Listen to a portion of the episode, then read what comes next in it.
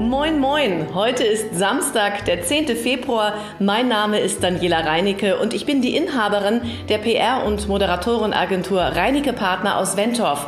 Ich wünsche Ihnen nicht nur ein grandioses und entspanntes Wochenende, sondern auch viel Spaß jetzt mit Episode 67.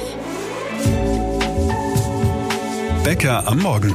Alles, was die Stadt bewegt. Der tägliche Podcast vom Hamburger Abendblatt prima, dass wir diese Woche gemeinsam zu Ende bringen. Naja, fast. Heute ist Samstag. Sie wissen, liebe Podcast-Freunde, morgen gibt es auch noch eine Episode. Also das ist dann der endgültige Wochenabschluss. Aber jetzt kümmern wir uns erstmal um diesen Samstag. Mein Name ist Marcel Becker. Was haben wir im Schaufenster? Zum einen erscheint hier gleich Frank Hansen auf der Bildfläche. Er ist Fachanwalt für Verwaltungsrecht.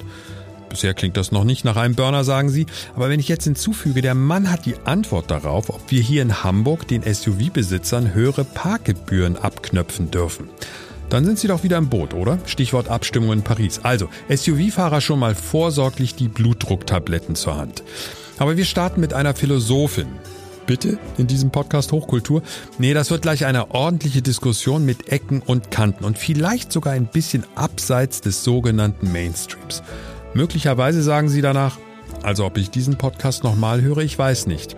Also, wir nehmen jetzt mal Fahrt auf. Bereit? Los geht's. Das Gute ist, ich kann für alles, was jetzt folgt, den Deutschlandfunk verantwortlich machen. Dort lief diese Woche ein Interview mit der Philosophin Maria Sibylla Lotter.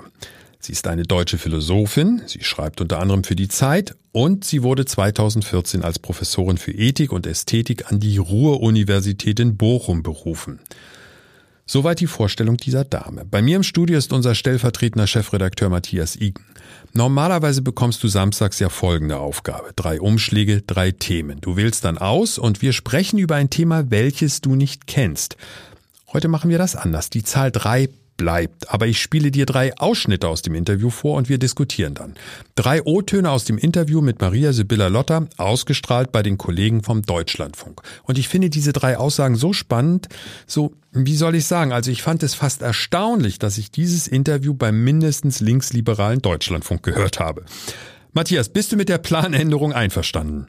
Ja, es fällt mir ja schwer, weil ich ja die Umschläge schon spannend finde, aber du bist der Chef. Und danke, das höre ich natürlich gern. Die erste Frage, die Maria Sibylla Lotter beantwortet hat, ist das Land zu Recht in Aufruhr nach dem dubiosen Meeting in Potsdam? Nein, das kann ich jetzt eigentlich nicht erkennen. Die Vorstellung, die Demokratie werde gerade unmittelbar von rechts bedroht, ähm, was soll die Grundlage sein? Wir haben ja keine Rechtsregierung, die Grundgesetzänderungen und die Ausbürgerung von Einwanderern planen könnte. Also wenn das der Fall wäre, also wenn wir die AfD regieren würde, dann wären diese Demos ganz wichtig und ich denke, man sollte sogar an einen Generalstreik denken. Aber so ist es ja nicht. Wir haben keine Rechtsregierung, sondern eine Linksregierung, die aufgrund ihrer Politik in der Kritik stand. Und da entsteht plötzlich so ein Gerücht, Gerücht über die teuflischen Pläne einer Oppositionspartei, die äh, mit den Nazis assoziiert wird. Viele Journalisten greifen es auf und heute halten es viele für eine bedrohliche Tatsache. Aber der Anlass ist ja in Wirklichkeit ein sehr kleiner. Ähm, ein Treffen unter Konservativen und Rechtsextremen, das ein rechtsnationaler Zahnarzt organisiert hat äh, und wo ein bekannter rechtsextremer Österreicher über Remigration vorgetragen beigetragen hat. Warum soll man sich über diese Dinge aufregen? Als ich noch in der Schule war, nahm ich an fast jedem Wochenende an irgendeinem linksradikalen Treffen teil, an dem die Revolution geplant wurde. Und schon seit 20 Jahren finden im sogenannten Institut für Staatspolitik in Thüringen sehr große Veranstaltungen statt, wo vermutlich sehr rechtsradikale Diskussionen stattfinden. Mhm. Matthias, du kannst auf jeden Fall als erstes mal nachvollziehen, dass ich das ungewöhnlich finde. Ja, das kann ich nachvollziehen, wenn ich mir das mediale Echo anschaue. Du wirst jetzt nicht so überrascht sein. Ich sehe das gar nicht so ganz anders. Und was ich wieder merke, ist, ich glaube, die einzigen, die, die in diesem Land derzeit noch einen Ruhepuls von irgendwie unter 50 haben, sind ehemalige echt Linksradikale, zu denen ich mich, wenn ich meine Jugend angucke, auch zählen würde. Sag mal eine Position, die du linksradikal bezeichnen würdest, die du in deiner Jugend vertreten hast. Ja, die Revolution. Ich habe zum Beispiel in meinem Zimmer einerseits, um meinen Vater zu ärgern, oder andererseits auch, weil ich da lange dran glaubte, eine Fahne mit Hammer und Sichel hängen. Ich hielt das für die bessere Lösung und ich bin, bis ich dann in die DDR gereist bin, davon zumindest überzeugt gewesen, dass in der DDR einiges besser ist als bei uns. Da musste ich also erstmal eine Woche durch Potsdam, Leipzig und Ostberlin reisen, um da die ersten Flausen aus meinem Kopf zu verlieren. Warst du danach geheilt sozusagen von deiner ddr Also zumindest war ich von meiner Liebe zur DDR geheilt. Ich hatte aber weiterhin eine tiefe Liebe zum äh, Fidel Castro in Kuba und zu den Sandinisten in Nicaragua. Ach was. Aber sicher. Ja, aber äh, damit wir auch für jüngere Menschen, die das jetzt hören, einmal sagen, ja, was ist das denn? Nee, nee, es nee, ging darum, eine andere, warum. eine andere Gesellschaft zu errichten, abseits des Kapitalismus, gebaut auf Solidarität und auf ja Sozialismus. Das war jetzt nicht unbedingt der Kommunismus ostdeutscher oder russischer Prägung, aber es war ganz klar ein anderes System und da habe ich hintergestanden. Ja, aber mit 16. Die Frage ist ja immer, Systemänderung heißt ja nicht automatisch, dass es zu Lasten oder dass Andersdenkende unterdrückt werden. Aber das wäre damit verbunden gewesen. Also hättest du damals zumindest akzeptiert, dass Menschen, die nicht diese Revolution mittragen wollen, dass die entweder das Land verlassen müssen, dass die Nein. ins Gefängnis kommen, oder hast du dir darüber keine Gedanken gemacht? Ja, man, nee, ich glaube, wir waren insgesamt deutlich irgendwie abgehärteter, dass es Menschen gibt, die andere Meinung haben. Also ich hatte auch damals, als ich wirklich ähm, lange Haare und ähm, Krauses im Sinn hatte, auch Freunde, die die überzeugte Christdemokraten waren. Das Und das war, war aber kein Problem.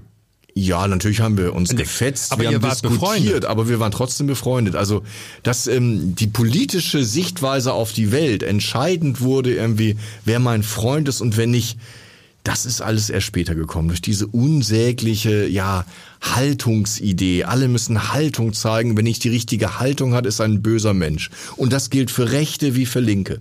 Maria Sibylla Lotter, eine Philosophin, die ich bis dahin nicht kannte. Ich hab auch nicht, aber extrem lohnt sich. aufgehört. Ich habe extrem aufgehört, hoch, also aufmerksam zugehört beim Deutschlandfunk, äh, den ich, den ich privat also sehr viel höre und habe gedacht, wow, sowas habe ich bei den Kollegen dort noch nicht gehört. Es steht auch nach wie vor in der Mediathek, also sie haben nicht hinterher gesagt, oh, da haben wir einen Fehler gemacht oder irgendwas. Hören wir uns noch mal einen Ausschnitt an, weil Sehr ich ja gerne. gesagt habe, anstatt drei Themen aus drei Umschlägen hören wir uns heute drei O-Töne an. Müssen wir wachsam sein gegenüber der AfD? Ja, auf jeden Fall ist es gut, wachsam zu sein. Ich bin keine Freundin der AfD und halte sie auch absolut nicht für harmlos. Ähm, sie hat sich seit ihrer Gründung ja auch wirklich radikalisiert. Aber das liegt einerseits auch an einer falschen Politik der Ausgrenzung ihr gegenüber. Ausgrenzung führt immer zur Radikalisierung. Und ich würde also sagen, Wachsamkeit ja, aber Wachsamkeit darf nicht mit Paranoia verwechselt werden. Und vor allem sollte man nicht eine ganze Hälfte des politischen Spektrums zu Feinden der Demokratie ernennen. Also wenn man etwa Plakate hochhält wie gegen rechts, das heißt ja letztlich, dass alle, die irgendwie rechts sind, also die nicht links sind, Feinde der Demokratie sind. Eine Demokratie braucht aber sowohl linke als auch rechte, progressive und konservative. Ja oder nein? Schon wieder ja, das wird ja richtig langweilig hier. Also ich halte die AfD auch für gefährlich und ich sehe es genau wie Frau Lotter, dass ähm, die Ausgrenzung da nichts Sinnvolles bewirkt hat. Denn es ist schon interessant zu sehen, wie es eigentlich die AfD damals, als sie aufkam, auch so medial und im politischen Raum, ja, aufgenommen worden. Wir hatten zwei, drei Jahre vor die Piratenpartei, die nun, muss man sagen, auch ziemlich viel krauses Zeug erzählt hat und sie wurde medial hofiert, ja fast gefeiert. Als neue Kraft, als junge Kraft, als die, die endlich das Netz verstanden haben. waren Teilweise die, total die waren ja nicht, unkritisch. Aber die waren ja nicht gefährlich in dem Sinn, oder hast Nein, sie war nicht gefährlich, aber als die AfD aufkam, war sie auch noch nicht gefährlich. Ja. Da war das eher eine Professorenpartei, man kann sagen, das waren alte weiße Männer mit vielleicht etwas komischen Positionen, aber so haben andere die die Piratenpartei auch gesehen. Und es ging gleich los, dass diese am Anfang noch relativ harmlose Partei rechts, rechtsradikal verortet wurde.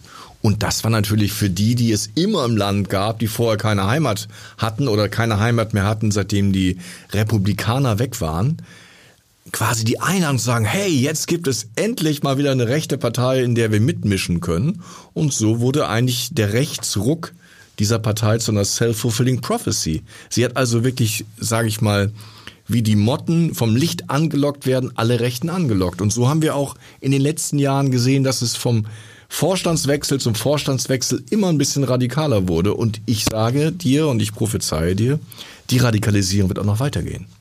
Das ist natürlich auf jeden Fall beunruhigend, aber wahrscheinlich logisch, so wie du das erklärst.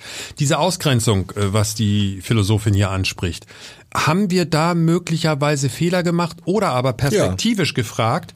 Ich glaube, da sind wir uns beide einig. Ne? Dieses Ausgrenzen ist falsch, aber perspektivisch gefragt, sind wir irgendwann vielleicht doch an dem Punkt angekommen, oder jetzt wird es wahrscheinlich echt kritisch, dass wir sagen müssen, naja, die müssen in irgendeiner Weise mal im demokratischen Prozess einen Posten erhalten, um zu zeigen, was sie da machen, damit man hinterher sagen kann, naja, die haben es nicht auf die Reihe gekriegt, das war ja furchtbar. Also zum Beispiel im Bundestag. Wenn immer wieder die Parteien sich zusammenschließen und eine Wahl zu einem, ich sag mal, ich weiß gar nicht, was für Posten es da zu vergeben gibt. Diese Parlamentspräsidium. Parlamentspräsidium genau. etc.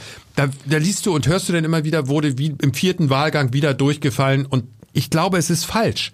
Ich kann nicht behaupten, dass es richtig wäre, dem Mann oder der Frau diesen Posten zu geben, weil ich nicht weiß, ob sie am Ende furchtbaren Schaden unserer Demokratie zufügen. Aber sie immer zu verhindern und ihnen immer die Möglichkeit zu geben, in die Opferrolle zu schlüpfen, ist meiner Meinung nach auch falsch. Ja, also zumindest galt das, finde ich, in den ersten Jahren, als es ähm, eine, sage ich mal, rechtspopulistische Partei war. Inzwischen ist es natürlich in, in breiten Bereichen, das sagt ja der Verfassungsschutz, eine rechtsextreme Partei. Und da tue ich mich auch zunehmend schwerer, ihnen diese Position zu geben. Aber eigentlich ähm, hast du recht, hätte man früher versucht, sie ähm, auch zu entlarven. Das haben wir ja hier in Hamburg wunderbar geschafft. Wir hatten die Schill-Partei, auch wenn jetzt immer so getan wird, als ob es eine ganz andere Partei war. Nein, das war eine AfD Light. Die hatte 19,4 Prozent im Jahr 2001. Und diese Partei wurde direkt nach der Gründung, nach dem Einzug in die Bürgerschaft, eine dieser äh, quasi senatstragenden Parteien.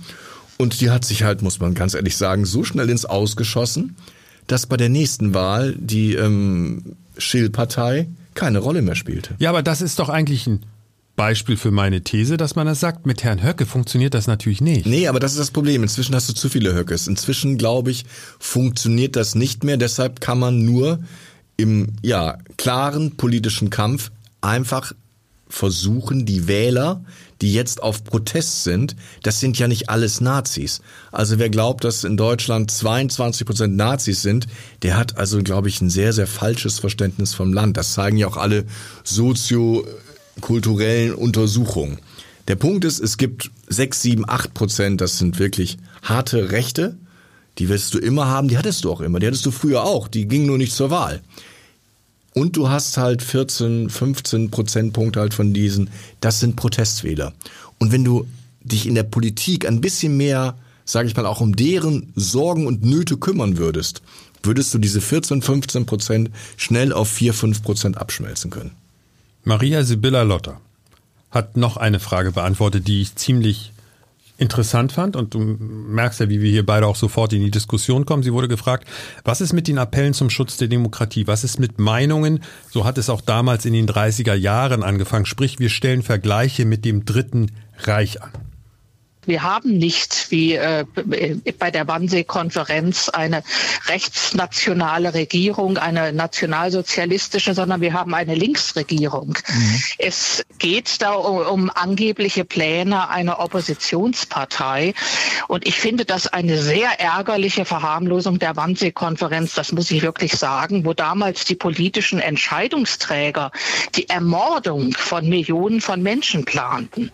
Hier äh, geht es um eine private Vortragsveranstaltung im konservativen und vielleicht rechtsradikalen Milieu, wo Pläne vorgetragen wurden, bei denen nicht einmal die Journalisten behaupten, dass das etwas mit Ermordung zu tun hätte, sondern es geht um eine sehr gegenüber der äh, Regierungspolitik verschärftere ähm, Politik gegenüber Asylbewerbern und straffälligen Leuten im Clan-Milieu, wenn ich das richtig verstanden habe. Vielleicht auch um schlimmere Pläne, ja, aber das äh, kann man unmöglich, also mit der Planung der Ermordung von Millionen vergleichen. Ich habe auch ein Problem damit, muss ich sagen, dass der Bundeskanzler und viele Ministerinnen und Minister hier mitlaufen, denn es geht ja nicht, es sind ja nicht einfach Solidaritätsdemonstrationen mit den Einwanderern. Das wäre eine gute Sache oder Demos gegen Antisemitismus und Rassismus.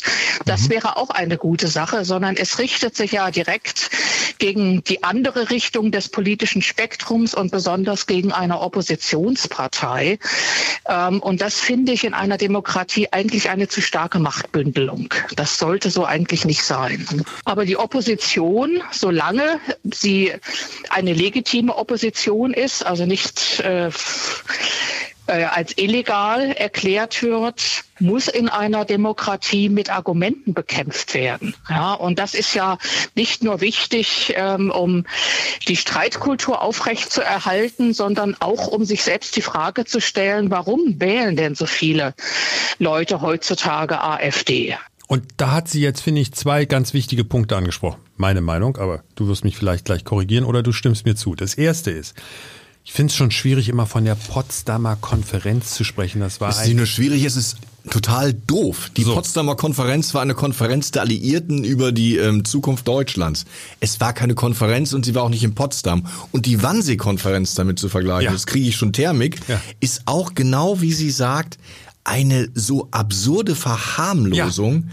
des Völkermords den die Nazis, den das deutsche, Großdeutsche Reich da angezettelt hat es ist wirklich absurd. Es ist ein Unterschied, ob die höchsten Schergen dieses Unrechtsstaates die millionenfache Vernichtung von Menschen planen oder ob irgendwie ein alter Zahnarzt seine Gesinnungsfreunde in ein Haus einlädt, von denen wirklich keiner auch nur im entferntesten Zugang zur politischen Macht hat. Das zeigt die Hysterie in unserer Gesellschaft oder auch, ja, man nutzt das natürlich gerne, um äh, vielleicht auch abzulenken.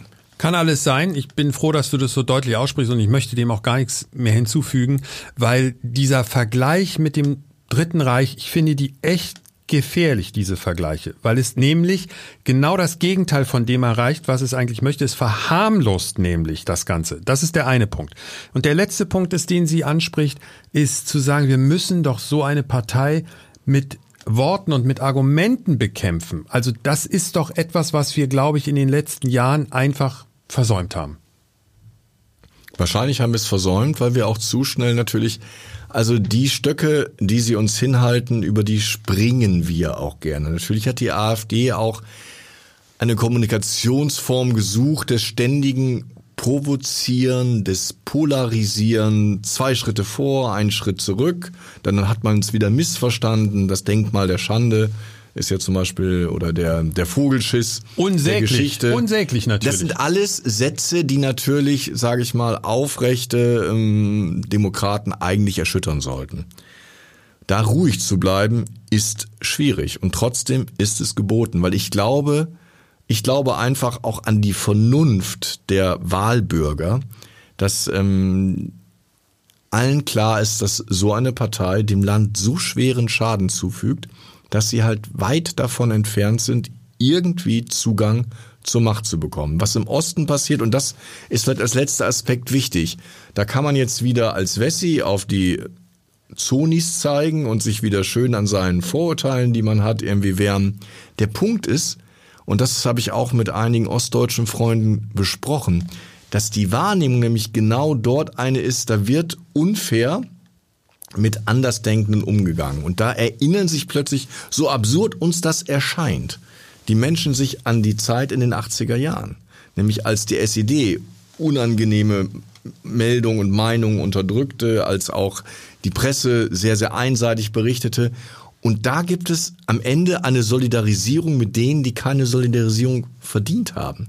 Deshalb gebe ich dir recht, ja, wir müssen anders mit der AfD streiten lernen. Inhaltlich knallhart. Aber trotzdem nicht so in der Form, dass sie sich zum Opfer stilisieren können einer ja unfairen Kampagne. Das Interview beim Deutschlandfunk mit der Philosophin Maria Sibylla Lotter hat uns die Vorlage geliefert für diese Diskussion, in der es mal wieder um den Umgang mit der AfD ging. Vielen Dank Matthias Iken an den stellvertretenden Abendblatt-Chefredakteur. Nächsten Samstag kehren wir dann wieder zur gewohnten Rubrik zurück. Drei Umschläge, drei Themen. Aber ich glaube, der Inhalt Der Blickwinkel in den letzten Minuten hat diese Änderung mehr als gerechtfertigt. Wenn wir endlos herumtelefonieren und Probleme haben, Gesprächspartner an Land zu bekommen, dann merken wir natürlich, oh, hier haben wir ein gutes Thema am Wickel. Wenn die Ansprechpartner dir das Gefühl vermitteln, sie wollen sich scheinbar in der Öffentlichkeit keine blutige Nase holen oder aber sie glauben, es wäre eine gute Strategie, das Problem auszusitzen, dann sind Journalisten ja erst recht auf der Spur. Paris, Parkgebühren, SUV, Sie wissen schon, in der französischen Hauptstadt werden die Parkgebühren für auswärtige SUV-Fahrer verdreifacht. Eine gute Idee für Hamburg oder eher Blödsinn? Wir haben versucht dazu mit zwei der größten SUV-Anbietern in unserer Stadt zu sprechen. Einmal mit Hugo Fohe, von dort kam die Aussage, diese Woche haben die Chefs leider keine Zeit. Okay, wie sieht's denn mit der nächsten Woche aus? Leider auch keine Zeit. Vielleicht später nochmal? Nee, leider keine Zeit. Alright, wir haben verstanden. Bei der Kröll Motor Company haben wir gleich von ganz oben die Info bekommen, wir möchten zu diesem Thema nichts sagen. Ob das der richtige Weg ist? Wegducken? Heute bekommen wir erstmal juristischen Rat und zwar von einem Hamburger Top-Experten, von dem Fachanwalt für Verwaltungsrecht Frank Hansen von der Kanzlei Hansen Münch. Frank, als Sie die Nachrichten gesehen haben, an was haben Sie da zuerst gedacht? An das Verwaltungsrecht, was hier wahrscheinlich greift? Oder ging Ihnen durch den Kopf, Mensch, das ist ja mal eine dufte Idee? Ja, gute Frage. Also spontan habe ich gleich gedacht, äh, wie soll das funktionieren? Die Idee, klar, war ja äh, schon länger im Gespräch, die höhere Abgabenpflicht für SUVs, das verfolge ich schon seit bisschen längerem. Dann kam natürlich das, ich will nicht sagen wie eine Bombe, aber man hat ja schon länger verfolgt, wie die Bürgermeisterin dort ja schon sehr, sehr progressiv gegen die äh, gegen Autoverkehr in Paris vorgeht. Insofern war es für mich keine Überraschung. Ähm, das jetzt der richtige Weg ist, das entscheidet die Politik, aber überrascht hat mich das jetzt nicht und äh, bin gespannt, wie das im Laufe der nächsten Monate, wenn das noch berichtet wird, wie es umgesetzt wird. Aber ich persönlich glaube eher, hm, dass das gar nicht jetzt so äh, rechtlich gewollt war. Es ist, glaube ich, einfach nur ein weiteres Zeichen, ein, ein Statement nach dem Motto, wir wollen unsere Innenstadt sauberer machen, von großen Autos erstmal befreien. Also ich glaube eher, dass das ist ein, ein symbolischer Akt quasi, die Leute zu sensibilisieren, ähm, doch vielleicht auf äh, SUVs zumindest in der Innenstadt zu verzichten.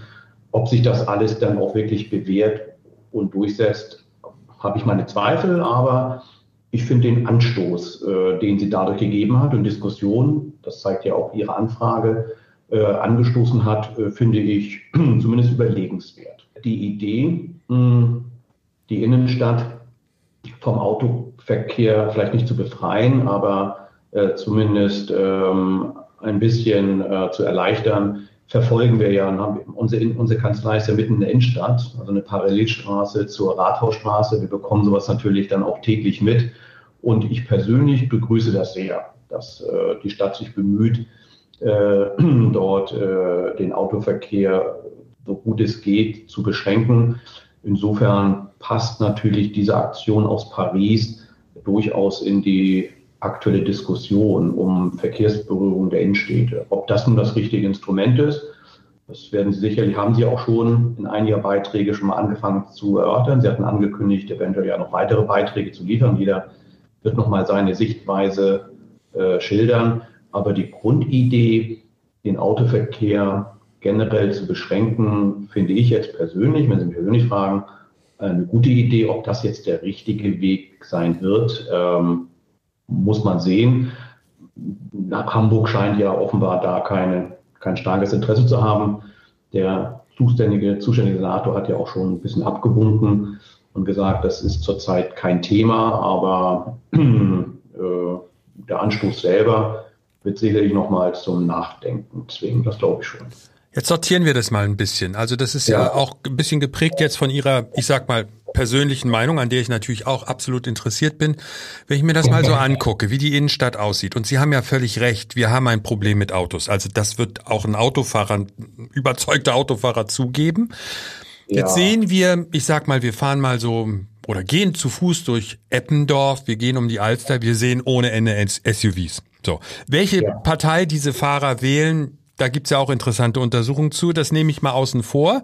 Das lassen wir mal wirklich außen vor. Wenn ich mir jetzt vorstelle, ist es vom Verwaltungsrecht oder überhaupt rechtlich möglich zu sagen, in Hamburg beschließen wir, dass eine bestimmte Gruppe von Autos, wir könnten ja auch aus irgendeinem Grund sagen, Smarts wollen wir nicht mehr haben, ist natürlich Quatsch, aber nur mal damit wir nicht immer über diese großen Autos sprechen, sondern generell darüber sprechen, ist es möglich zu sagen, eine bestimmte Gruppe von Autos muss mehr Parkgebühren zahlen, weil ich finde das Argument vom Verkehrssenator, der macht das ja clever, erstmal zu sagen, ist im Moment kein Thema. Der guckt natürlich auch, wie die Diskussion läuft, lässt natürlich auch seine Anwälte, seine Fachexperten, die in irgendeiner Kommission vielleicht intern mal klären, ob das überhaupt möglich ist. Aber wir haben Sie ja jetzt da dran, Herr Hansen. Jetzt sagen Sie genau. doch mal, ist das rechtlich überhaupt möglich? Weil ich sag noch eine, einen Satz dazu.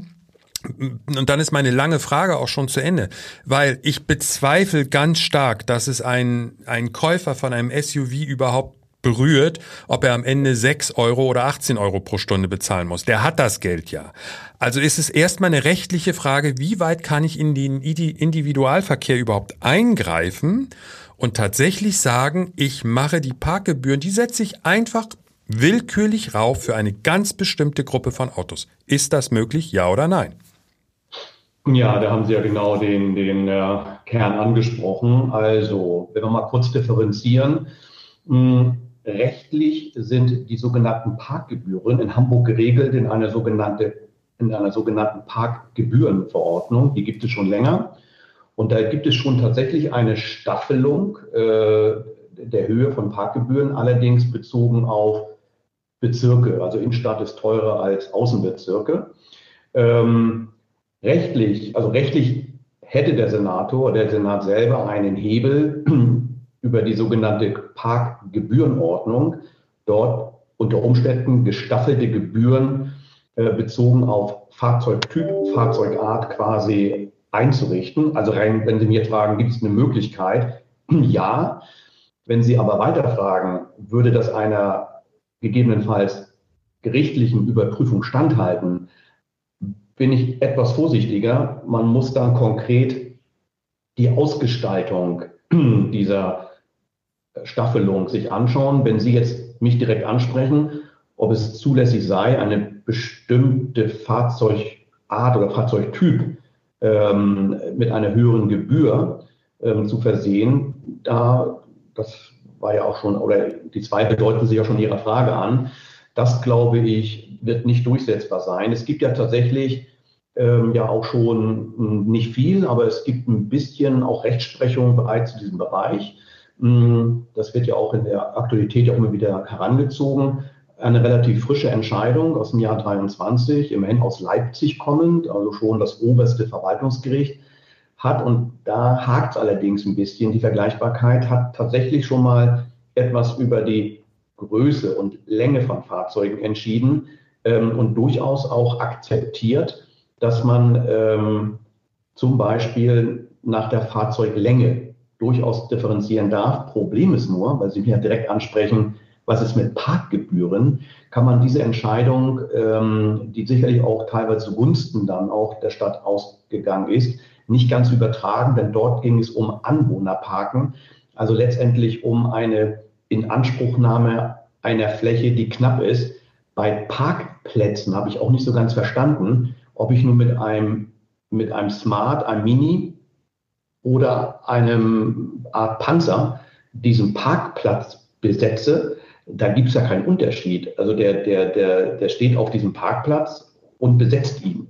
Ob er nun den Parkplatz ganz ausfüllt oder nur teilweise ausfüllt, das macht ja keinen Unterschied. Insofern daran anzuknüpfen, sagen, oh, du parkst aber mit einem SUV und nicht mit einem Smart, das halte ich für ausgeschlossen. Das äh, macht ja auch keinen Sinn. Denn ähm, ich bin ja zwar kein Straßenverkehrsexperte, aber ich vermute mal ganz stark, wenn ein SUV zum Beispiel zwei Parkplätze Anspruch nimmt, das habe ich ja selber auch schon mal erlebt oder gesehen, ne, dass die Autos so groß sind und die Parkplätze so klein, dass er Umständen äh, über zwei Parkplätze parkt, was ja viele dann auch, äh, viele Bürgerinnen und Bürger ja auch nervt. Ich glaube, das ist schon Ordnungsrecht, also ordnungswidrigkeitsrechtlich schon von Belang. Das heißt, ich habe zwar jetzt in der Vorbereitung des Gesprächs gar nicht nachgeschaut, aber ich bin sicher, wenn man ein, ein zwei Parkplätze nutzt für ein Auto, äh, dass das natürlich dann äh, strafverkehrsrechtlich gar nicht so sich ist. Über die Parkgebühren ranzugehen und sagen, ich erhebe eine erhöhte Gebühr, ähm, das wird, glaube ich, nicht gehen. Nein, es gibt auch noch gar keine Stadt in Hamburg, äh, Quatsch, keine Stadt in äh, Deutschland, die das überhaupt durchgesetzt hat. Daran sieht man schon, dass äh, sicherlich die Verantwortlichen selber rechtliche Bedenken haben. Und es gibt eine Art Blaupause aus der besagten Entscheidung aus Leipzig, die ähm, ja auch gesagt hat, okay, man kann sicherlich vielleicht an der Länge etwas machen, weil das ja dann auch mehr Nutzung des Straßenraums beansprucht. Dann allerdings, äh, insofern wurde die gesamte Satzung dort, ich glaube, das war Freiburg, äh, doch aufgehoben, weil der Gebührensprung, der dort äh, enthalten war, von einem normalen Auto, ich glaube, das war 4,21 Meter bis dorthin und darüber hinaus, äh, das war dann, der Gebührensprung war zu hoch. Aber man sieht schon, wenn Sie mich direkt ansprechen, eine, eine Art Staffelung ähm, ist durchaus denkbar. Ob es allerdings bei den Parkgebühren geht, das halte ich für bedenklich, weil warum soll jemand mehr zahlen, wenn er einen Parkplatz nutzt, wie jeder andere auch, äh, nur mit einem größeren Auto, solange er sich auf diesem Parkplatz, also solange er ihn nutzt und nicht darüber hinausgeht, äh, wüsste ich gar nicht, wie das funktionieren sollte. Denn ähm, warum soll er eine höhere Gebühr bezahlen? Dass natürlich im normalen Straßenraum bei Anwohnerparkzonen mehr Fläche in Anspruch genommen wird und dadurch, das deutet ja auch das Gericht an, durchaus möglich sei, danach zu differenzieren, betrifft aber einen anderen Bereich. Das sind die Anwohnerparkzonen und nicht die Nutzung konkreter Parkflächen. Also insofern klare Antwort. Meiner Ansicht nach kann das nicht funktionieren. Nein. Wow. Sie haben das auch gehört, oder? Ein Anwalt, der eine klare, eindeutige Antwort gibt. Nein. Wir sagen vielen Dank an Frank Hansen, Fachanwalt für Verwaltungsrecht von der Hamburger Kanzlei Hansen Münch. Am Montag, also übermorgen hier im Podcast unser Polizeireporter André Zandvakili. Es geht nochmal um SUVs. Wir sprechen mit ihm über selbsternannte Aktivisten hier in Hamburg, die gern mal über Nacht die Luft aus den Reifen von diesen großen Autos rauslassen. So, liebe Podcast-Freunde, Sie haben es geschafft. Episode 67 können wir abhaken. Wenn wir schon darüber reden, welche Themen wir noch in der Pipeline haben, dann möchten wir Ihnen nicht nur den Montag empfehlen, wie eben erwähnt, sondern auch den Sonntag, also morgen. Sie merken, worauf das hinausläuft. Wir wollen Sie 24-7 an uns binden. Morgen ein ausführlicher Blick hinter die Kulissen, hinter die Kulissen eines Politikerlebens hier in Hamburg. Ist das aktuell nervig? Oder lebt es sich vielleicht doch überraschend gut? Unsere zweite Bürgermeisterin Katharina Fegebank hat sich für ein sehr persönliches Interview zur Verfügung gestellt. Also nix über AfD, nix über Ampel. Und sie beantwortet auch überraschend ehrlich, finde ich zumindest, die Frage, ob ein Wechsel nach Berlin eine Option für Sie und Ihre Familie wäre. Sie können schon mal Wetten abschließen, ob die Superpolitiker-Floskel Mein Platz ist in Hamburg fällt oder eben nicht. Bis morgen und bye bye. Ein Podcast von Funke. Weitere Podcasts vom Hamburger Abendblatt finden Sie in unserer Abendblatt Podcast App und auf abendblatt.de slash podcast.